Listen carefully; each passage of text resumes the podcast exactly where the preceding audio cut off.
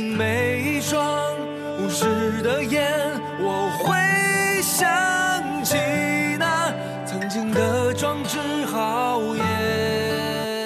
一人我饮酒醉，醉把那佳人成双对，两眼是独相随，只求了他日能双归。娇女我轻抚琴，宴喜我紫竹林，痴情红颜心甘情愿，千里把君寻。说红颜我痴情笑，曲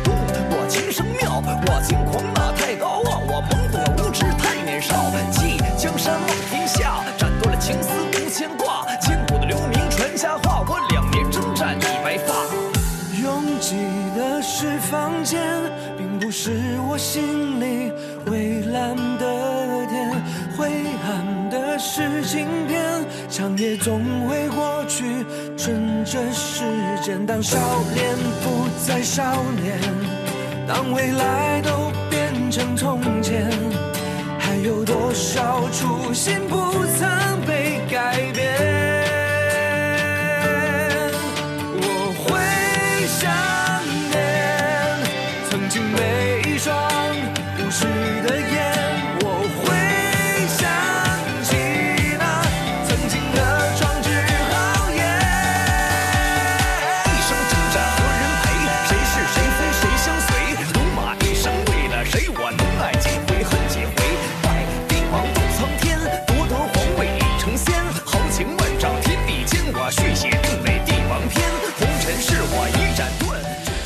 北京时间的十二点零八分，这里是文艺之声文艺大家谈，来自中央人民广播电台。各位好，我是小东。各位好，我是肖路。呃，听着这样一个音乐啊，我们来刷出了这样一条最近非常有 IT 基因的娱乐消息，嗯因为艺人我饮酒醉而走红的，我都差点说走红歌坛，应该说走红直播网络吧。一个叫 MC 天佑的人被传以两千万的身价，被今日头条旗下的视频平台挖了墙角。对，我们刚才听到这首歌呢，就是《一人饮酒醉》哈，这是一首太魔性的歌了。嗯我跟小东，我们俩就是不知不觉，我发现小东的头就跟着他的节奏在点。对，我觉得看到这条消息呢，可能很多人都会看到很几个刷新我们日常的这种关键词哈，呃，一人饮酒醉、嗯 MC 天佑直播视频平台，当然我觉得还有一个就是两千万这个数字。要知道，在不久前的过去，这可能是我们所担心我们所担心的一部影视剧给一线明星的这种天价高片酬。是，但是呢，我们已经不用一味的去操心，哎，影视明星的高片酬了，因为又来了一个这个高片酬的了，就是这个身价令人叹为观止的直播主播。不知道在听节目的各位朋友啊，嗯有没有关注过像诸如一人饮酒醉之类的这种喊麦形式的嗯直播，或者说是说唱吧？嗯啊、是不是了解？如果说有这样一个喊麦的网络主播站在你的面前，你又会不会真的是真金白银的给他呃在网络上刷这些礼物？哎，没错。另外呢，关于喊麦的这种网络流行文化，你又是怎么看的呢？欢迎你通过在微信公众平台“文艺之声”和我们进行交流。啊、而且我们会有一个包场的电影啊，五月二十一号本周日十三点，在万达国际影城北京怀房店会邀请听众朋友们一起观看美国哥伦比亚影业出品的呃灾难惊悚影片《异星觉醒》，讲述的是一个外星人呃袭击人类空间站的故事。如果您感兴趣的话，可以发送姓名加上电话加上“一星觉醒”这四个字到文艺之声的微信公众号报名。对，另外还有就是明天晚上在北京音乐厅演出的飞舞巴西杨雪飞吉他独奏音乐会。呃，《纽约时报》呢曾经这样评价杨雪飞啊：多姿多彩的精湛造诣、无懈可击的技术和细腻的音乐性。他是非常罕见的活跃在国际舞台的中国古典吉他演奏家。所以，如果你想去听一听，哎，来自我们中国的这个古典吉他演奏家的现场的演绎的话呢，也欢迎呃发送你的姓名、电话加上飞舞巴西到我们文艺之声的微信公众号。继续说回到喊麦啊，既然是说喊麦，我们不妨再听一段喊麦。喊麦是怎么回事儿啊？听完这段音频，咱们继续聊。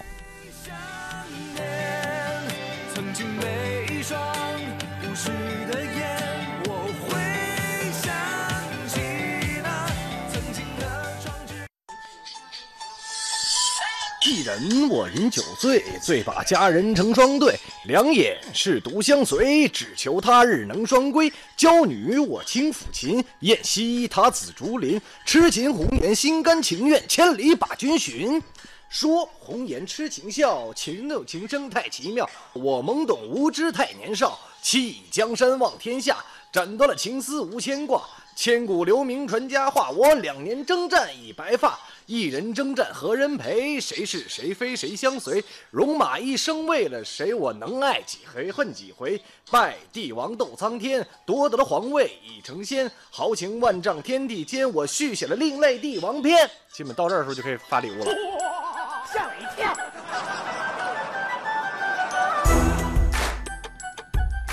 刚刚我们听到这段喊麦啊，是我们文艺之声的主持人，大家也非常熟悉刘乐，他来 cos 这样一段喊麦，呃。应该可能很多在网络上看喊麦直播的人都不熟，呃，不不陌生这段音乐和这段歌词，但是放到好像我们文艺之声的节目中。哎，总是觉得有点怪怪的，好像是少了一点什么。其实还蛮挺蛮好听的，是 对，但是可能感觉还是这个平台不太对哈。是，因为喊麦看起来呢，只有在直播平台上，它才会形成一种神奇的，甚至可以说是魔性的作用。嗯，那么喊麦的这个形式，它是源于什么呢？文艺之声的喊麦一哥刘乐来接着告诉你。之前看过一些，就关于喊麦这个，这个最早好像叫做内蒙黑炮，就是最早它脱生于，呃，有一个应该在 YY 之前，还有一种就是它其实并不是一个完全的直播形式上呈现的，但是后来呃慢慢的就是以东北东三省为主的这些主播们，他们呢其实就是一个单一的节奏，然后呢。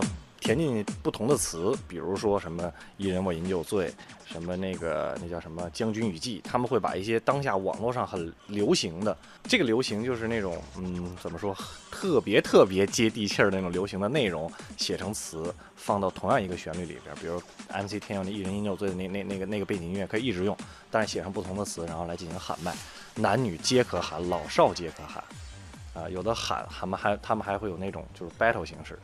你喊一段，我喊一段；你喊一段，我喊一段。然后最后有了直播平台呢，他们就把它作为一种才艺，在直播平台上进行呈现，然后直接来变现。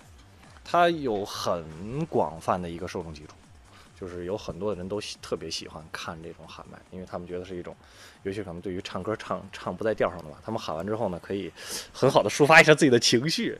对，就是五音可以不全，但是要有节奏感。只要有节奏感就可以。对对对对，其实清不清楚没所谓，你只要喊出来那个气势，那个气势就可以了，反喊出那个范儿就可以了。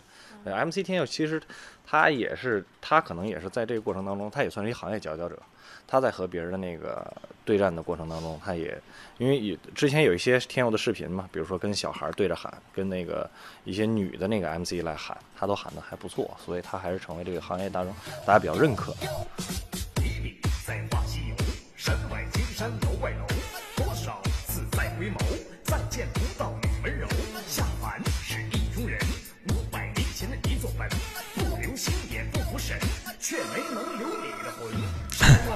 继续说这个喊麦的问题啊，虽然我从肖路的眼神和表情中看出了满满的无奈，但是这个话题还得继续下去啊。谁说的？我很开心，很开心是吗？啊，是啊，你看。我而且而且我发现，你看我们办公室里，不要说我们是这个 CNR 文艺之声哈，你看我们办公室的主持人刘乐，他不但是一位优秀的呃传统的广播节目主持人，而且对于网络娱乐的这个理论和实践都是很在行的一把好手啊。对，又有理论又有实践。对对对，那我旁边的这位主持人哈，小东，你本来呢就是又没有理论又没有实践。不不，对 我现在说的就是对。咱们不说你的主持这个对后话，我们来说说你的专业是学习音乐的，多少有点跨界人士，对，不能算是学习。你是想问我这个说唱是怎么回事？对，我我想问你对于喊麦这种形式的真实评价。其实我听第一次听喊麦的时候，我觉得这不就是那个顺口溜吗？以及有一些快板的这种形式在里面，其实就是押韵和节奏。之前其实我们上学的时候，呃，都说，当然都说很多人说。M C 这种呃喊麦叫说唱，但是当时我们上学的时候学的有一种叫说唱艺术，但是那个不是那种曲艺形式，它这个完全我觉得应该脱胎于，呃，原来我们也听过很多像美国的黑人音乐 hip hop 或者那种 rap 那种说唱，这个是比较多的。包括在我，你像我们八零后嘛，八五后可能更多那个时候听到的是什么艾米纳姆啊这样的一种，就是黑人音乐那种的，嗯也是有两个人可能在舞台上对着互相去说一些 rap，然后有嗯节奏感的押韵的这种歌词。嗯所以到今天来说，在网络平台出现这个，它并不是什么新鲜的事物、嗯啊。呃，就实际上还是一个人拿着麦克风嘛，麦克风然后去这个 MC 嘛，实际上就是麦克风的控制者，他通过这个麦克风去表达自己想说的东西，啊只要在你怎么节奏知道我要问你上就可以这个问题？啊。一般人不都在问 MC 是怎么是什回事？么意思？对，对，它就是英文的缩写嘛，就是嗯、麦克加对麦克的控制者。嗯，嗯，所以现在只是因为网络平台出现了，所以它多了一个展示自己的窗口。这种东西并不是很新鲜的东西嗯啊，只不哎过又是现在有一个新的舞台嘛。对，听你这么说，我倒突然就觉得这事儿好像，哎，还是有有历史可以这个去遵循的哈。很短的一段呃过往吧，不能算是很长的历史，还谈不上。嗯，但是不管怎么说，你看这些网红的这种集体喊麦，其实也是形成了一种网络热现象哈。嗯、我平时是不怎么看网络直播的，但是呢，喊麦依然是就直接会闯进我的娱乐生活当中。是哎，我很奇怪，你知道吗？我们在办公嗯室做这个选题的时候，我也不知道，我说啊，我会艺人，我饮酒醉。他们说你什么时候听到？我说我也不知道，反正我肯定没有看这个视频直播。就是有一点像我们之前说的很多事情那种病毒式的传播，对，不知道什么时候。你就已经接受了。对，但是已经无形中的潜移默化的影响了你，是对，而且很多的综艺节目也躲不开喊麦这样的梗哈，甚至很多我们原本以为是那种起大范儿、起正范儿的艺人，也没有绕开这个。谁呀、你能想象三百六十五个祝福的蔡国庆也能喊麦吗？这感觉我觉得无法想象，审美简直要被颠覆。我们来听一下好不好？来颠覆一下你的审美。听听听 听听，嗯，大家好，我是蔡国庆。天佑呢，非常的励志，忍辱负重，努力拼搏，成为了喊麦的一哥。我觉得我也可以喊麦的。你不是有有那句吗？什么一人我因酒醉，醉把那佳人成双对，是吧？是这么说的吧？其实我觉得我的三百六十五个祝福也可以喊啊。一年有三百六十五个日出出，我送你三百六十五个祝福福。你看，来，小礼物走一走，走一走是吧？小礼物走一走，来，小礼物走一走，走一走。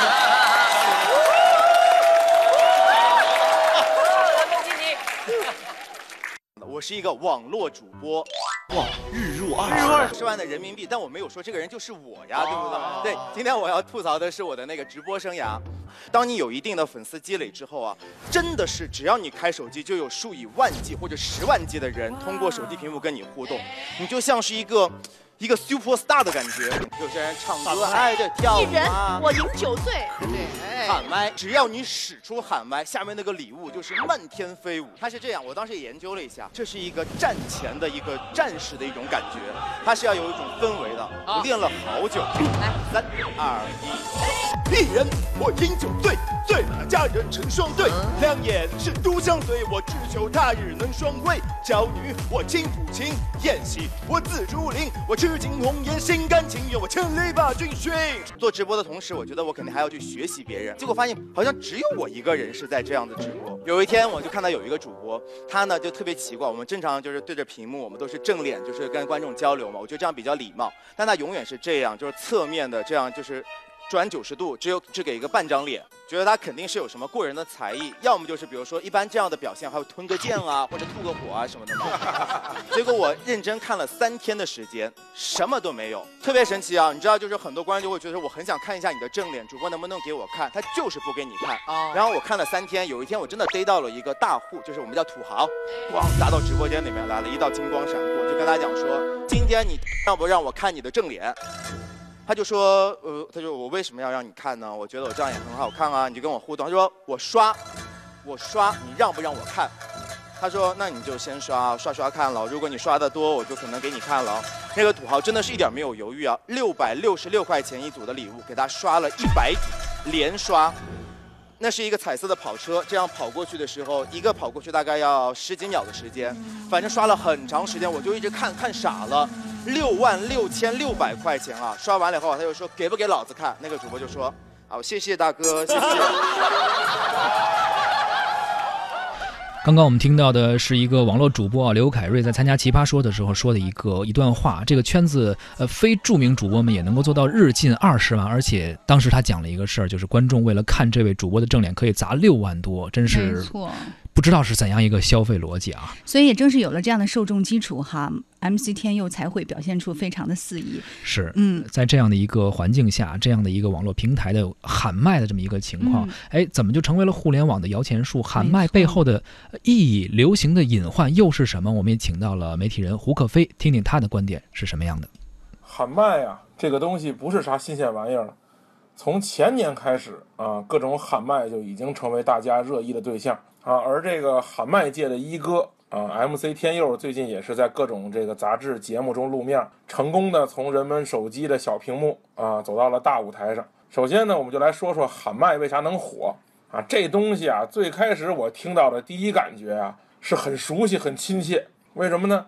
因为这玩意儿和我小时候听的快板、数来宝啊、山东快书、天津快板特别像，啊，除了词儿不一样，都是没有太多变化的节奏点的堆积，啊，这种东西从这个角度来说，我觉得不能算音乐，应该算曲艺啊。如果有专家能好好研究一下，把这玩意儿算了曲艺，没准还能帮着保护一下。这么说呢，喊麦不是用节奏抓人，那就是用唱词儿抓的人。我仔细分析了一下这些喊麦的词儿啊，大部分和这个网络玄幻、仙侠、修仙、穿越、种马、玛丽苏这种内容差不多啊，要么就是打怪升级泡美眉，要么就是君临天下众叛亲离啊，表达的多是这个战场凯旋夺了天下之后，这个内心寂寞的幻想情境啊。啊，君王啊，红颜轮回决战生死，这玩意儿我跟你说，我闭着眼睛能写八段，这样的内容怎么就能火呢？我觉得根本原因是随着互联网的发展，信息传播成本降低，导致了各类文艺创作啊，或者所谓的文艺创作向草根儿阶层转移。啊，倒推十年前，这种水平的玩意儿，可能连你们村的春晚都上不了。然后我说，喊麦火的原因啊，更重要的一条是便宜，啊，白看对吧？在这个不打赏、送花、送表、送跑车、送游艇的情况下，都白送了，对吧？你看现在啥是白送的呀？